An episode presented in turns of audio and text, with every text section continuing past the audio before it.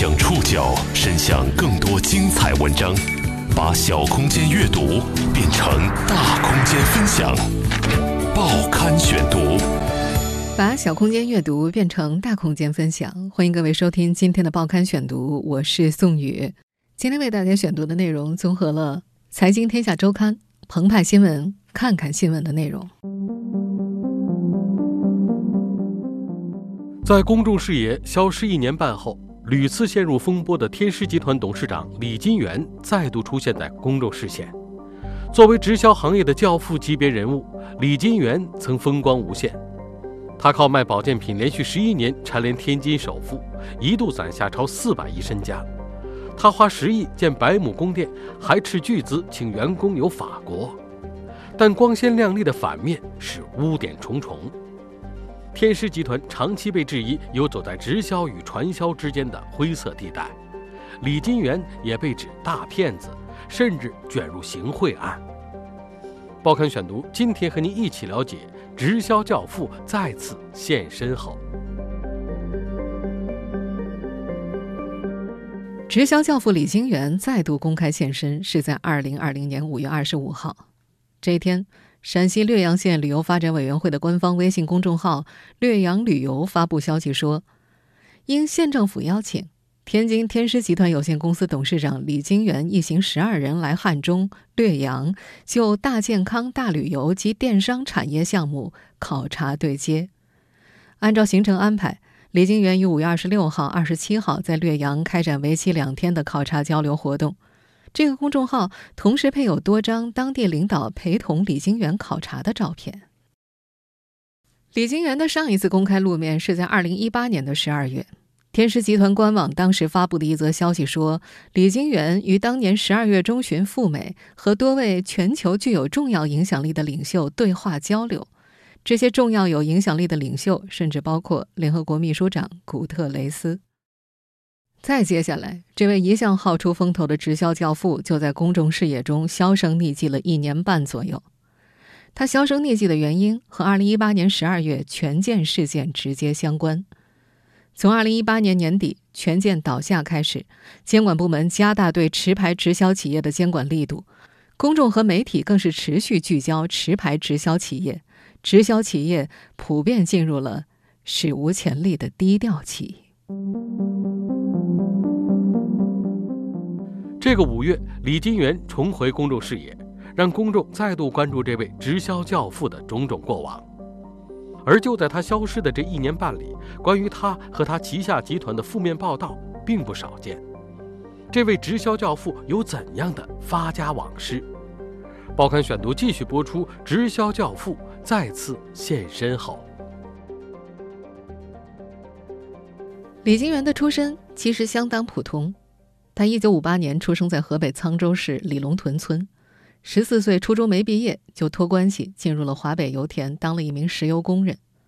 一九七八年，他从油田辞职，搞过买卖，办过塑料厂，开过面粉厂，制造过干洗设备，属于中国最早一批进入所谓投机倒把行业的人。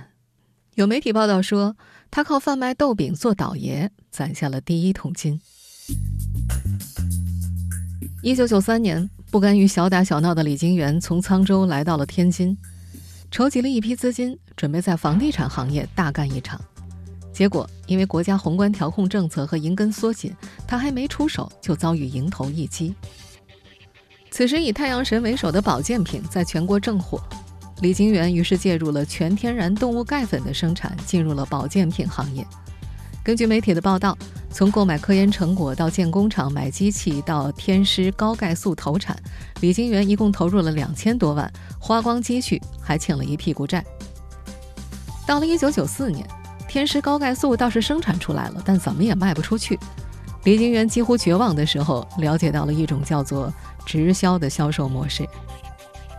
直销模式源于一九四五年美国纽崔莱公司。一九九零年、一九九二年，随着雅芳和安利先后进入中国，直销模式在中国传播开来。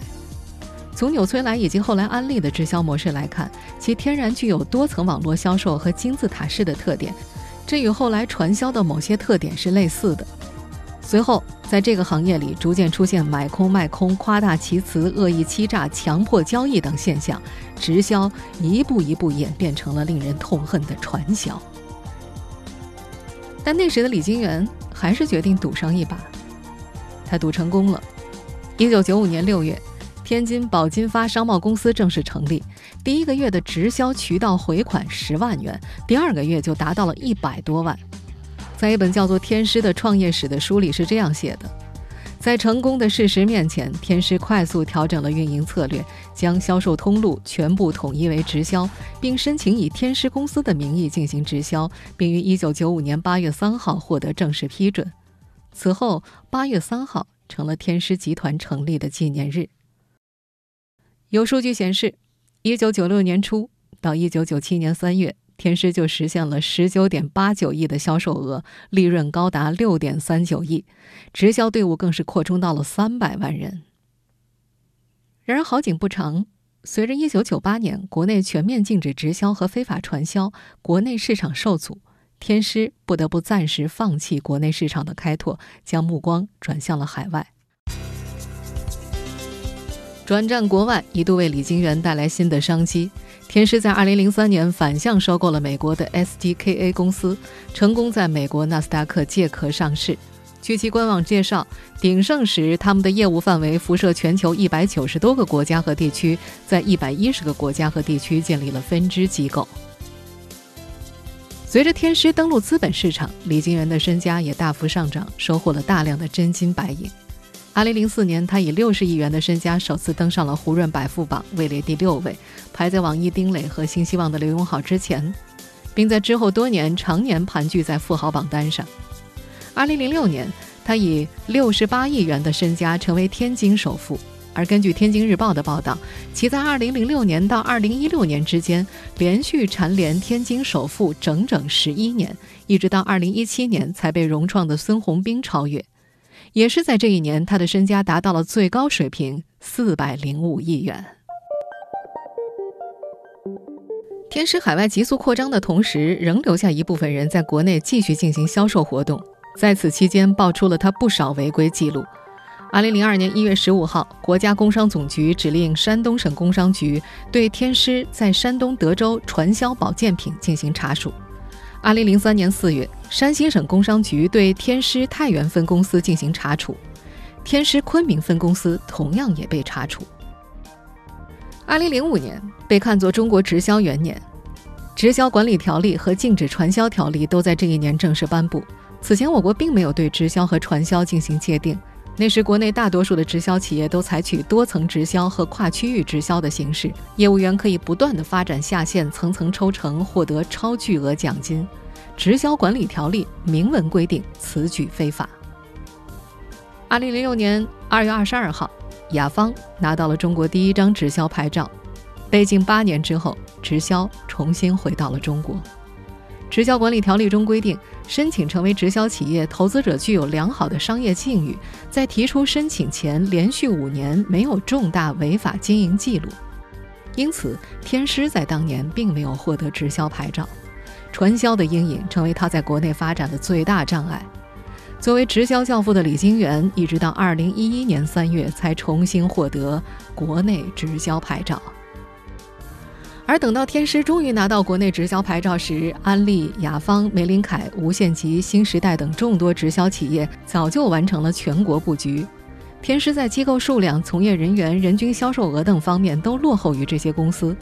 也是在2011年6月，天狮集团向美国证监会递交文件，以每股1.72美元的价格收购在美上市天狮生物所有流通在外的普通股，总交易价值602万美元，以私有化的形式。在美国退市，天狮的主阵地似乎又缩回了国内。不管天狮的发展状况如何，在国内直销企业中又占据怎样的地位？一个不容忽视的事实是，功成名就后的李金元连续十一年蝉联天津首富。但这位直销教父最大的特点，似乎是格外喜欢高调炫富。在过去若干年内，他曾多次因大手笔炫富。成为舆论讨论的热点。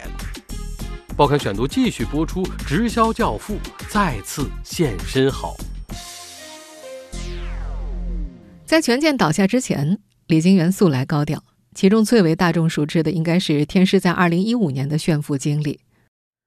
2015年是天师集团成立二十周年。这年的三月七号，天狮为中国区的优秀业务代表奖励了一百辆宝马轿车，出手之阔绰，令人啧舌。两个月之后，他们又在法国安排了一场超级团体秀，引发了世界舆论的关注。现在有李金元董事长率领的车队，历史上著著最名的军车阵容，正向我们徐徐开来。这年的五月八号。法国南部城市尼斯的蔚蓝海岸被六千多名身穿蓝白服装的天狮员工挤满。天狮董事长李金元一身笔挺的白色西服，站在一辆美式敞篷吉普车上，身后还跟着七十多辆二战时的老旧战车缓缓而至。他对着像士兵一样整齐列队的天狮员工一一挥手，队伍里还响起震天的口号董事长。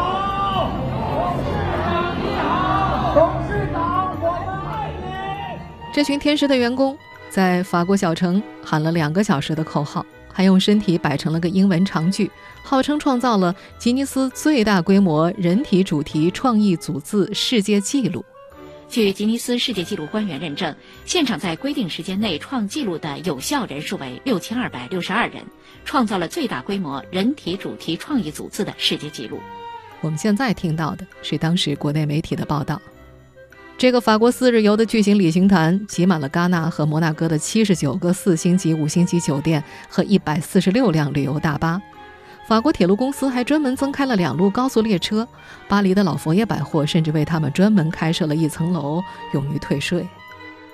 这个行为震惊了欧洲，天狮也被欧洲媒体冠以“土豪公司”的名号。法国尼斯也不是他们唯一的炫富地。根据公司官网显示，他们的海外年会还去过俄罗斯、泰国、德国、印度尼西亚、肯尼亚。在法国引发关注之后，2016年5月，他们又组织五十多个国家和地区的近三千名员工在西班牙马德里和巴塞罗那旅游。2017年，一万多名员工又去了印度新德里举办年会。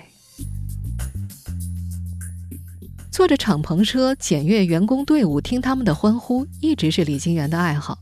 曾经和李金元共事过三年的山东益生堂有机食品有限公司董事局主席骆超曾经评价他：太膨胀了，做的很多事让人难以接受，喜欢被人拥戴，成天弄个几千人夹道欢迎，自己坐在敞篷车上面招手。这种膨胀一度在天狮集团内部也随处可见。根据原《京华时报》记者叶永比回忆，在李金元的会客厅挂着一幅他本人的巨幅画像。他身着中山服，挥着手，神态和动作和伟人简直如出一辙。在他的办公室，墙上挂着和地上铺的都是世界地图，他很享受在这儿脚踏地图迎接各方客人。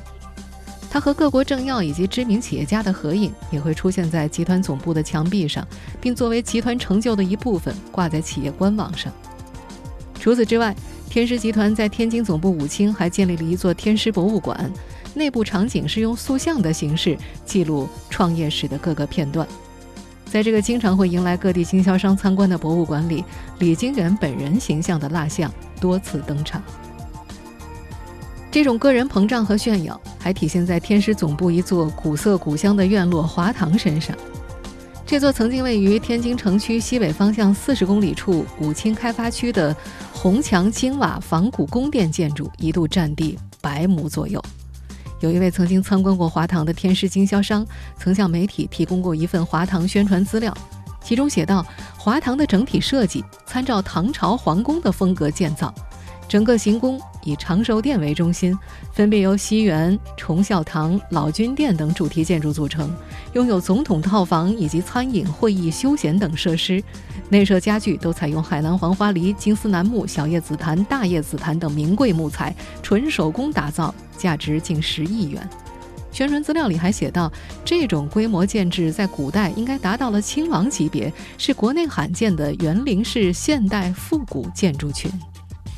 据说华堂最初只是李金元个人的住宅，后来逐渐成了天师接待来宾、供经销商参观的地标景点，是李金元向外界炫耀的谈资。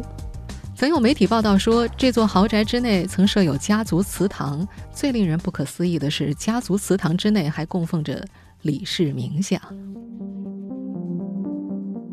而在李金元本人一年年问鼎天津首富的宝座、炫富过程中，外界对于天师涉嫌传销的质疑以及各种恶性事件接连不断被曝光。报刊选读继续播出，直销教父再次现身后。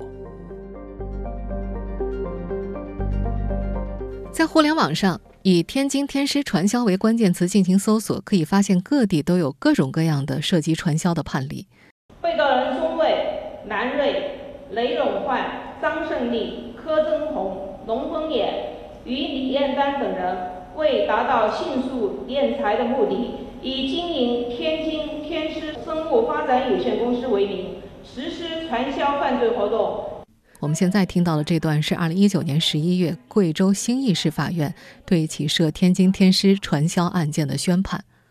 经过审理查明，二零一八年四月到同年八月期间，这个犯罪集团以谈恋爱、找工作、邀约旅游等为幌子，诱骗网友见面，然后将其非法拘禁，强制参与传销活动。对于不配合、不愿意加入该传销组织的被害人，除了威胁恐吓之外，还实施辱骂。殴打行为，迫使被害人交出银行卡，说出银行密码，将被害人银行卡内的现金取走，造成数名被害人的经济损失。更早的公开负面报道还有：2013年，天师曾被媒体曝光招聘广州南方医院坐诊医生，充当产品直销员，向患者推荐天师保健品，同时天津天师被工商部门查处相关负责人。二零一四年，央视焦点访谈又曝光了天津天师牌虫草菌丝体胶囊当中并不含冬虫夏草，而是用一种叫做弯颈酶的东西替代。公众号“世界”还报道了江西男子李洪峰的遭遇。二零一七年，李洪峰在网上结识了一个叫洋洋的女孩，在随后的交往过程当中，洋洋以相亲为由把李洪峰骗到了自己的家乡。本以为要抱得美人归的李洪峰，没想到刚踏入洋洋家门，他便受到了洋洋所谓家里人的毒打，手机、身份证皆被抢走。李洪峰在回忆这段经历的时候说，当时对方还威胁要剁他一根手指。后来经过证实，李洪峰经历的这场噩梦，正是天津天师生物发展有限公司旗下进行的非法传销活动。李洪峰不是唯一的受害者。根据中国裁判文书网公开资料显示，自从2009年以来，全国以天津天师名义进行传销的活动，引发各类刑事案件2781例。除了以组织领导传销活动罪定罪的案件，其他案件主要表现为非法拘禁、故意杀人等，一共导致155人死亡。但是这家公司一直否认关于传销的指控。他们曾经对媒体表示，长期以来总有不法分子假冒天师公司名义进行传销及其他犯罪活动。他们还说，多年来他们在不断加强企业自身管理的同时，积极配合国家执法部门对假天师的传销活动予以严厉打击。外界的质疑和接连不断的刑事民事纠纷，也没有阻挡李金元的商业财富滚滚而来。在天师的大讲堂上，他慷慨激昂的演讲依然让麾下弟子着迷痴狂。他旗下的产品一度依然销售火爆，还有很多人在不断加入到这场狂欢的盛宴里。但李金元或许没想过，自己高调炫富的好日子，最终会因为自己曾经的弟子束玉辉的倒台而备受牵连，一去不复返。二零一八年十二月。丁香医生一篇揭露权健公司的文章引发舆论风暴，引起保健品直销行业动荡的同时，天狮集团和权健的渊源也在随后被挖出，被迫卷入舆论漩涡。媒体在对束昱辉的报道追踪时发现，束昱辉曾经是李金元麾下三百万销售队伍中的一员，权健就是束昱辉带领一个从天师辞职离开的团队创建的。此后一直不断有天师高管跳槽到权健担任重要职务，因此权健的运作模式几乎是天师的复刻，用中医概念将产品进行包装宣传，再通过一层层人际网络进行销售。受到权健倒台的影响，自从2018年12月14号在联合国的一场活动上进行最后一次公开露面之后，李金元就彻底消失在了公众视野里。天狮集团也一改此前密集发布李金元消息的常态，在官方发布的内容当中再也不提及这位董事长。从2018年12月权健倒台起，多家直销企业相继陷入舆论漩涡，天狮集团的发展模式也颇受质疑。在一些互联网平台上，针对天师的投诉也越来越多，李金元本人也一度沉寂。报刊选读继续播出，直销教父再次现身后，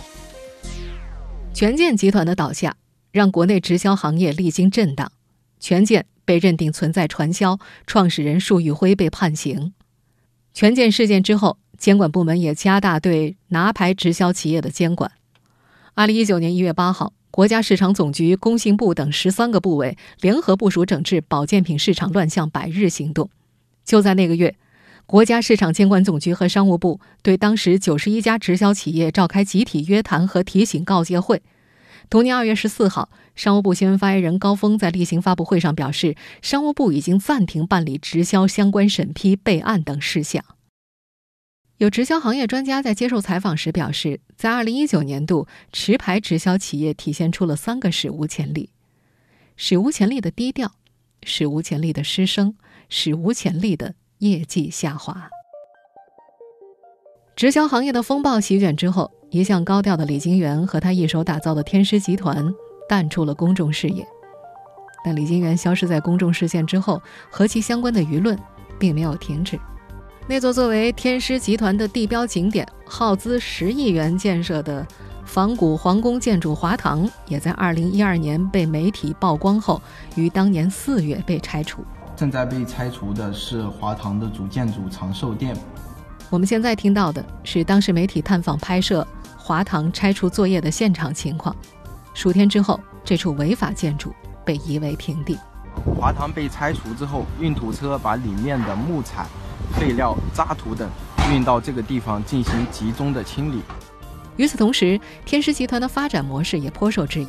在一些互联网平台上，针对天狮的投诉越来越多。投诉主要聚焦在天狮的超越计划。根据多地多位网友投诉，天狮集团打着上市后股权分红旗号，在全国搞超越计划，承诺只要投资原始股大礼包三点六万元，在获得同等价值产品之外，还可以获得税前十二万奖金。如果一个人购买十个原始股，再发展三个下线，就会成为主任一级。但结果是在消费者投入大量资金之后，迟迟未能获得回报，而只是被告知需要不断的人拉人。此前，天狮集团一名品牌公关人员在接受澎湃新闻采访的时候，曾经证实，在他们集团内部，超越计划是存在的，只是经销商在传的时候出现了偏差，在全国造成一些影响。他们还表示，集团采用了很多办法积极处理这个事情。不过再后来。外界就没有了解到更多关于涉及超越计划投诉的进一步消息。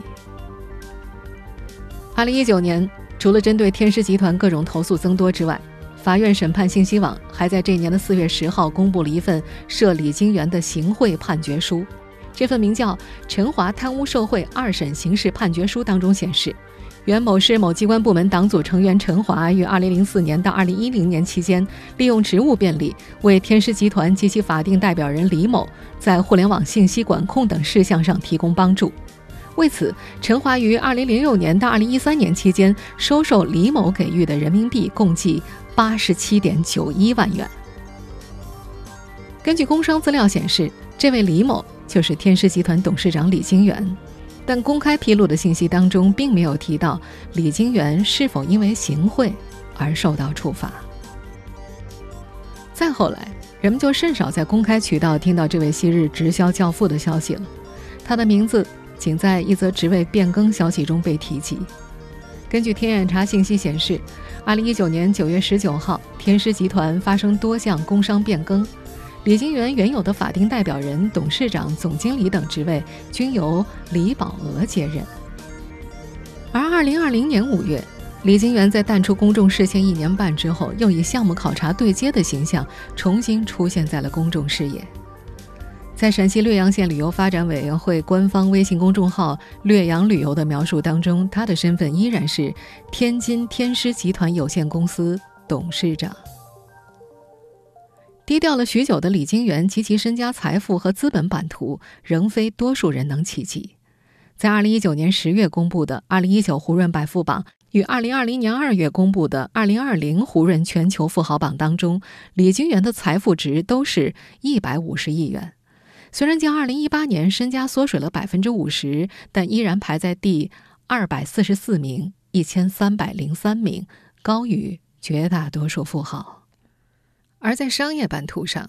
根据天眼查信息显示，李金元目前依然担任着天津天狮生物工程、天狮圣辉堂医院管理有限公司等四家尚处于存续状态公司的法定代表人，还拥有十六家公司的。实际控制权。直到现在，人们还无法判断，这位昔日直销教父通过陕西西南部小城的公众号重回公众视野，到底传达了一个什么样的信号？他的直销巨头企业天狮，又会走向何方呢？一切，还有待观察。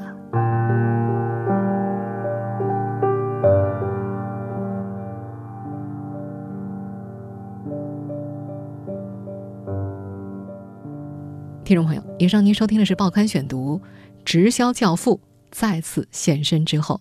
本期内容综合了《财经天下周刊》、澎湃新闻、看看新闻的内容。收听节目复播，您可以关注《报刊选读》的微信公众号“宋宇的报刊选读”。我们下期节目时间再见。